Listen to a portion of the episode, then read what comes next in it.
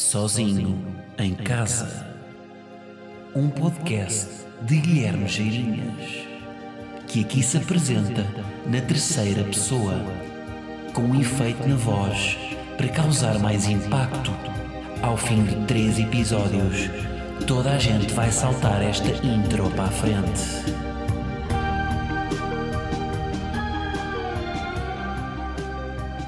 Meus bons sozinhos, sejam bem-vindos então ao episódio 152, nesta bela semana onde vos falo sobre, desta vez, estética.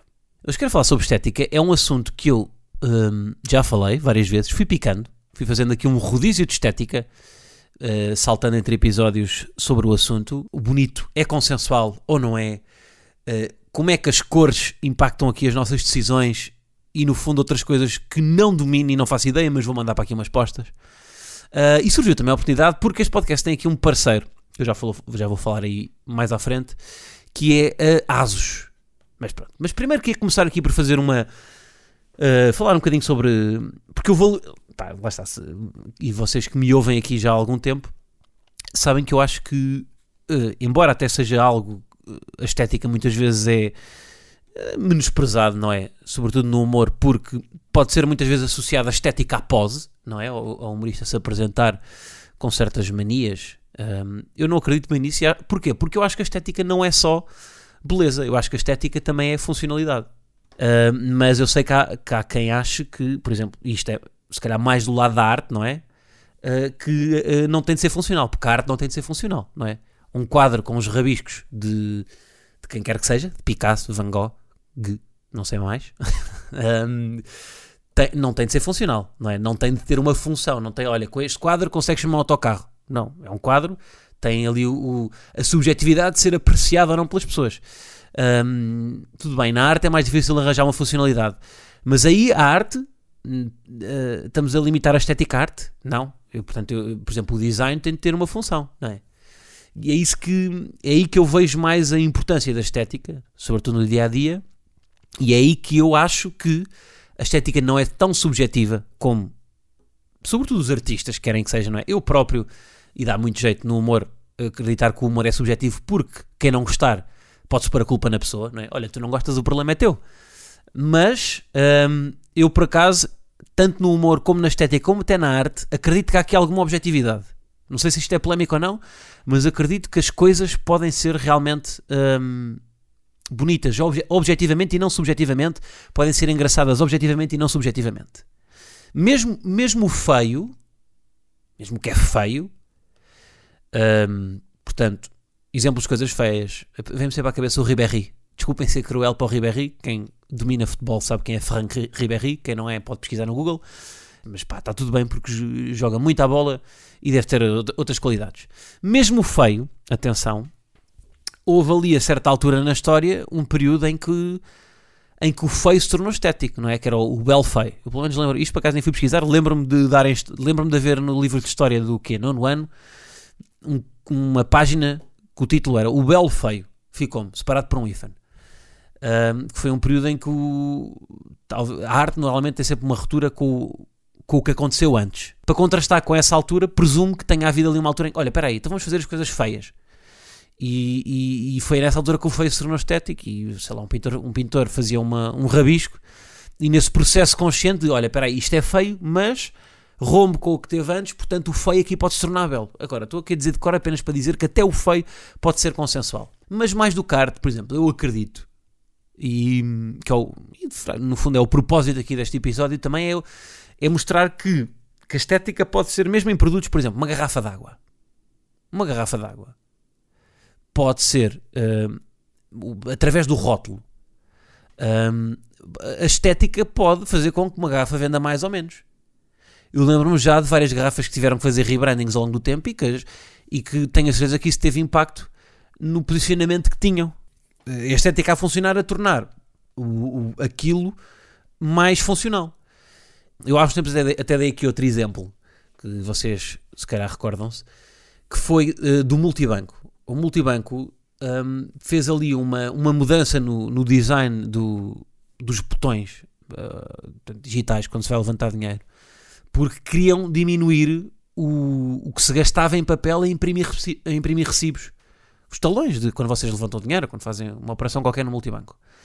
E o que é que eles fizeram? Eles perceberam que havia ali um desenho no, nas opções do multibanco que fazia com que fosse muito mecânico as pessoas uh, carregarem e imprimir recibo. Não sei, já não lembro, não, não lembro ao certo como é que era, mas provavelmente havia muitos botões no mesmo sítio que era ok, ok, ok, e o último era imprimir recibo. E as pessoas automaticamente carregavam no imprimir recibo.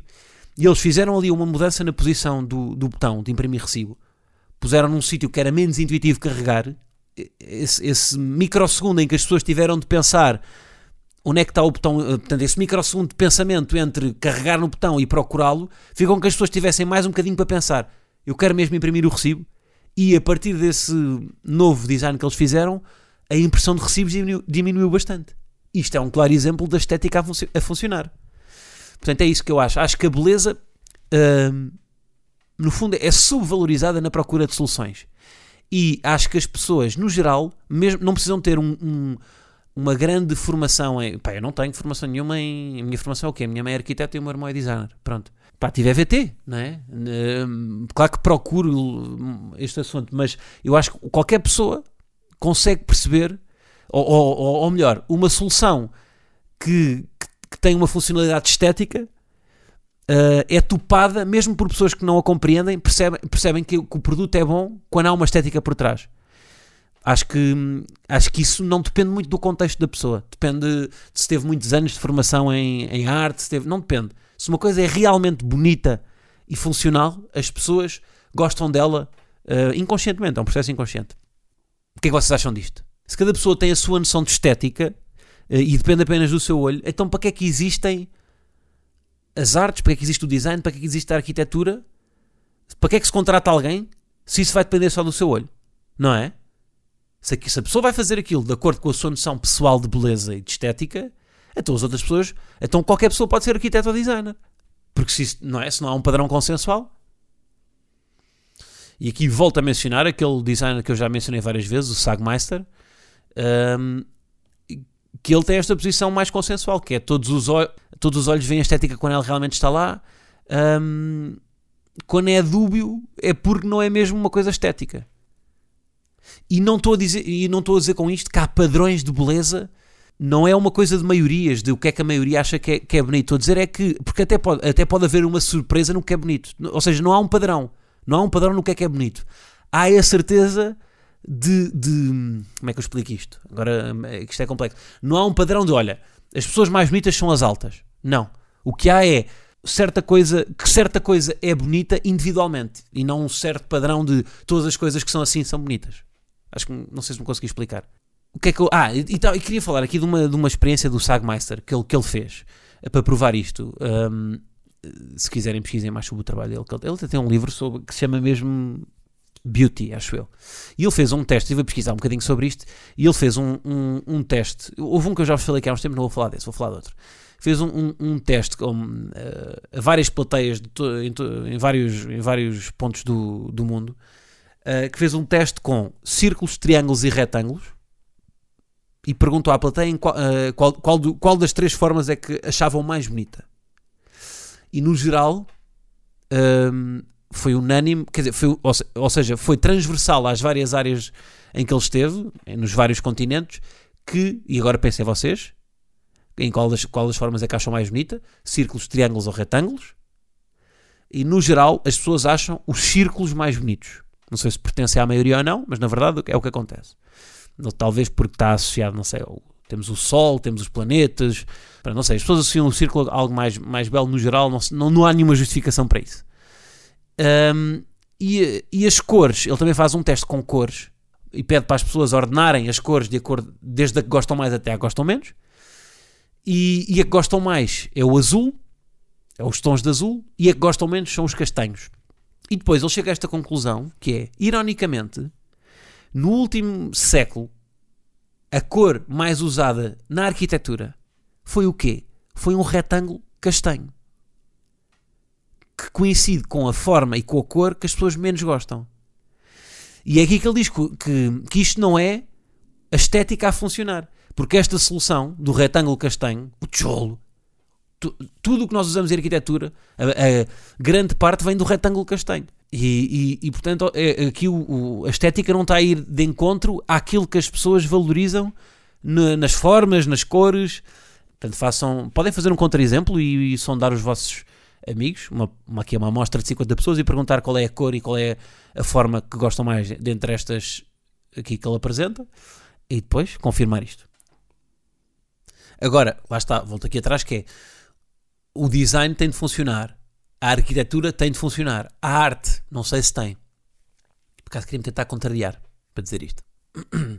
Há outro exemplo que eu pesquisei sobre esta questão da funcionalidade da estética, que foi em Nova York, havia uma, numa, numa determinada zona, uma estação, de, uma estação de comboios que tinha uma taxa de criminalidade muito alta. E fez ali uma, no fundo, uma reorganização do espaço urbano é? e transformaram aquela linha de comboio num parque. E a partir do momento em que isso aconteceu, a taxa de criminalidade caiu para perto de zero. E ainda por cima houve mais gente a mover-se para a região, para, para, para, para, habitar naquela zona. Isto, no fundo, também é um, é um bocado a estética e é o, o planeamento da arquitetura e, e, tudo isso a tentar resolver problemas, não é? Por isso é que eu acho que hum, é isso que o que é bonito funciona e no, e no humor também. Tudo aquilo. Pá, mesmo, olha, vou-vos dar um exemplo aqui com, com o humor que é os filmes que se fazem, não só no humor como na, no cinema, em Portugal. A, a, grande parte dos conteúdos que se fazem do humor, de, mas no cinema, no geral, conteúdos audiovisuais, não são feitos a pensar no som. Ouvir é uma informação importante para, para a estética Uh, o, o, o, som contribui para, para a nossa percepção da beleza, seja num vídeo, seja no que for, contribui num espetáculo ao vivo e, e, e lá está. E, e, ter, por exemplo, em Portugal, claramente é o grande problema, porque eu acho que a nível de, de imagem nós pá, fazemos conteúdos tão, tão bons ou melhores do que muitos que se fazem noutros países, mas o som realmente é uma coisa que é prejudicada. Não sei de onde é que isto vem, não sei não sei porque é que desvalorizamos tanto. A estética não é só fazer um desenho, olha, tens aqui um, um desenho de uma pessoa e está bonito porque não é como o Guilherme desenhava quando tinha 6 anos, em que era uma pessoa com, com os pés ligados à cabeça e sem pescoço, que é como as crianças desenham e eu ainda desenho hoje em dia. Não é só isso, não é? Também é isso, a informação uh, que, nos, que nos chega do, através do som também torna um vídeo de YouTube mais fácil de ver ou menos difícil de ver. As legendas tendo em conta que grande parte das pessoas consomem hoje em dia as, uh, as coisas no, nos transportes públicos ou enquanto está a fazer outra coisa qualquer com o, telefone em silêncio, também ajuda a ver legendas. Portanto, há aqui uma data de coisas. Uh, e depois as cores. E é aqui que eu. É por aqui que eu quero ir também a caminho da tal parceria com a, com a Asus, que é as cores também são. Há uma filosofia por trás das cores, não é? Vocês repararem, tudo o que é uh, marcas ecológicas, os, os logotipos são de cor. São todos verdes, meu. Pá, vocês vão ver aí. Agora também não quero estar aqui a, a fazer uma lista de, de, marcas, mas tudo o que for, se vocês pensarem em com o posicionamento ecológico, é tudo verde. Se, se, se pensarem em conteúdos premium, normalmente nos conteúdos premium, não sei porquê, usa-se o preto. E eu agora não me lembro de nenhum. Para dar um exemplo. Olha, marca, marca de batatas. Uma marca de batatas cujo nome é um, é um sinónimo de, de regra, de decreto. O juiz aplica a. Exatamente. E tá, há um segmento dessa marca de batatas que se chama gourmet, cuja embalagem é preta. Lá está, é o segmento premium. Qual é que é a cor do humor? Qual é a cor que vocês associam ao humor? Pá, no meu caso eu sempre o amarelo, mas o amarelo não é a cor do humor. A cor do humor acho que é o laranja. O laranja é assim a cor mais divertida não é? Mas também o que é que é isso a cor do. É porque depois. Uh, pois isto depois também pode ser uma, uma interpretação errada das cores que é, que é associar o estereótipo à cor, não é? Laranja, como é divertido, é o humor. Então, mas o humor não pode ter. A porta dos fundos, o, o logotipo da porta dos fundos é preto. Não podemos ter. O humor também pode ser sóbrio. Sim, mas normalmente respeita-se estes códigos de, sei lá, tipo um, uma marca ecológica encarnada. Hum, um fast food verde. Uh, uh, uh. Sabem qual é que é a cor Não sei se sabem isto. As cores, qual é a cor ou o espectro de cor que dá mais likes no Instagram? Azul.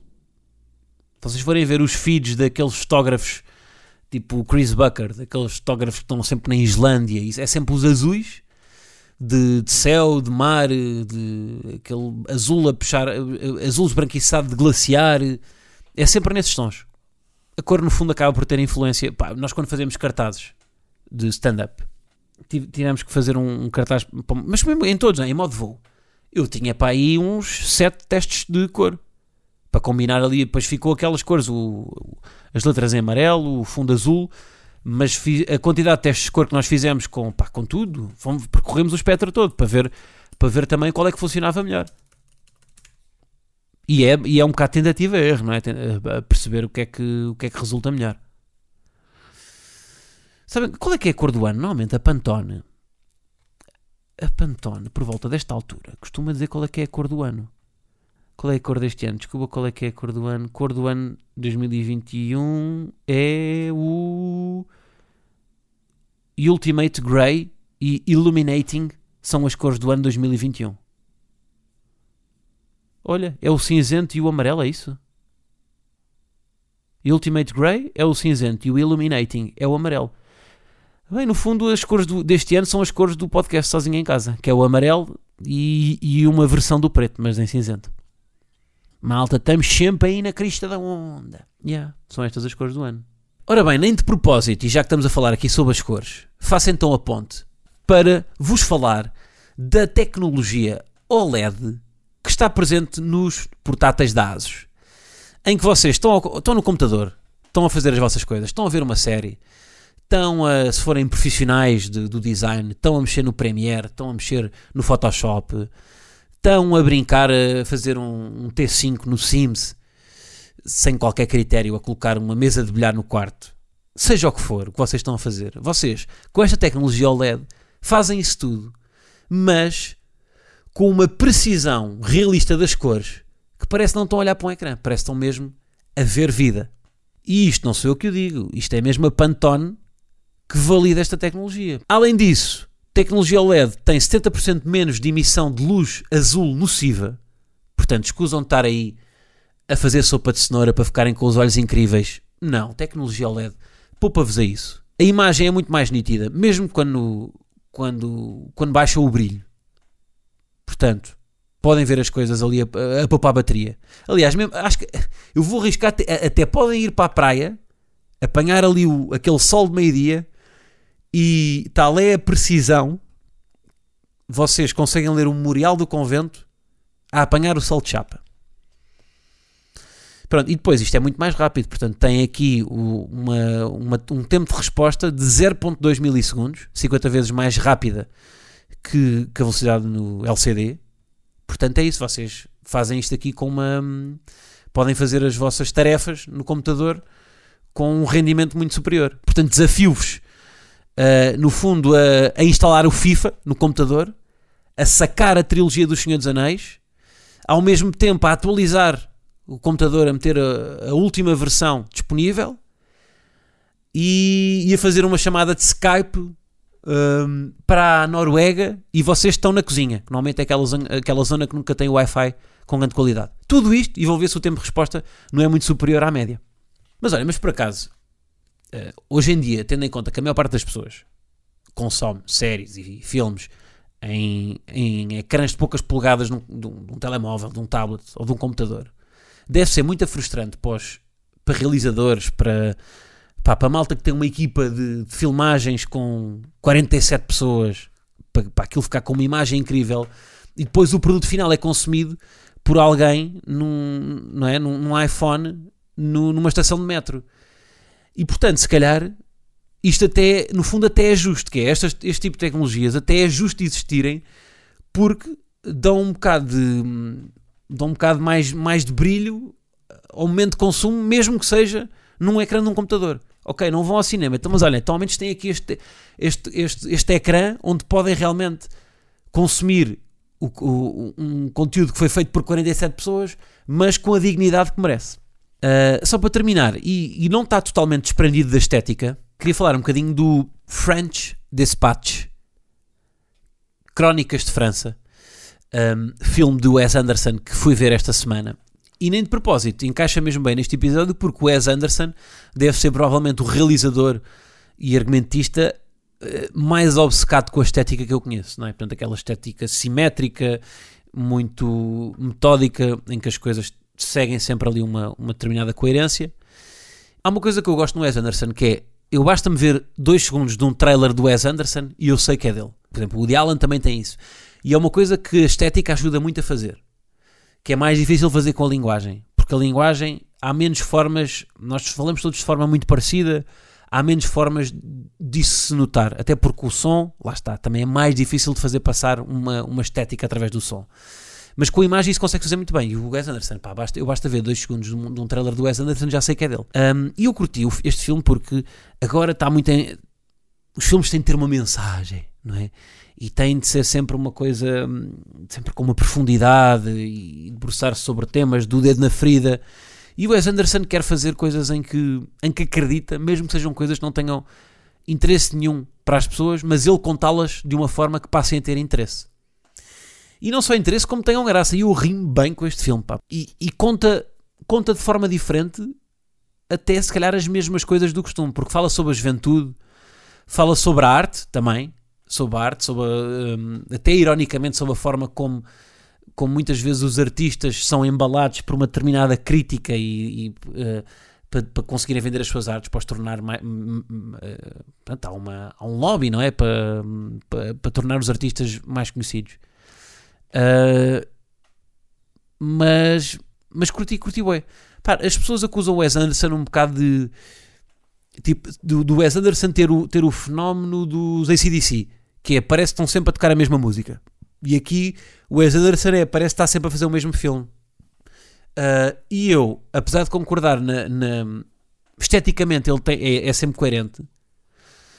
Uh, e aí também concordo em termos de substância, porque também, também faz, sempre, faz sempre a mesma coisa. Mas o que eu acho difícil, porque nós estamos sempre obcecados com a reinvenção, não é?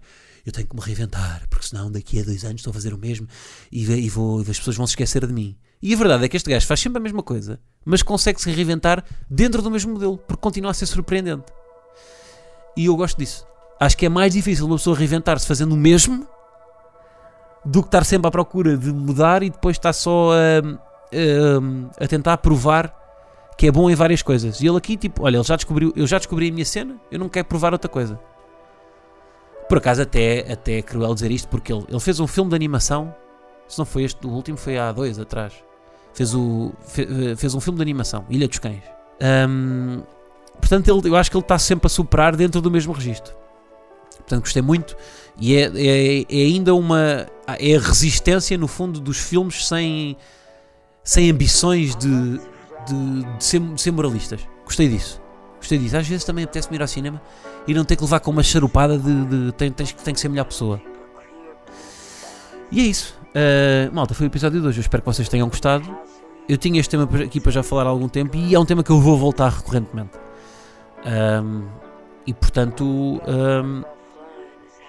está um, feito, não é? Um, voltaremos então para a semana. Antes de me despedir, já saiu o novo episódio de Sozinhos, podcast exclusivo do Patreon, onde está uma conversa muito, muito divertida. Não, mas malta, isso. No fundo, estou só aqui a, a, a tentar fazer teasing para, para, vocês irem para lá. Portanto, é isso. Obrigado. Vão para o Patreon escutar o episódio novo e uh, vemos para a semana. Um grande abraço para todos.